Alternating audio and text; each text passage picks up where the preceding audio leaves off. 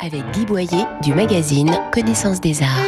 Les plus anciens se souviennent sans doute de la rétrospective Rothko au Musée d'Art moderne de Paris en 1999.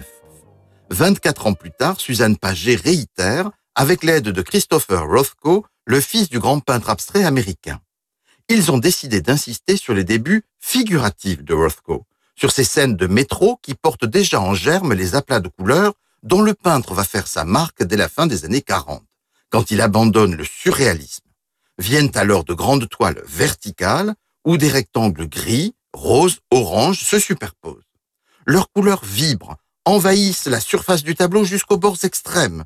Puis les couleurs se font plus sourdes, deviennent dramatiques, jusqu'à l'incroyable salle des Rothko violets sombres prêtée par la Tate Gallery de Londres. Le parcours devient de plus en plus poignant au fur et à mesure des étages et se termine par un génial face-à-face Rothko-Giacometti.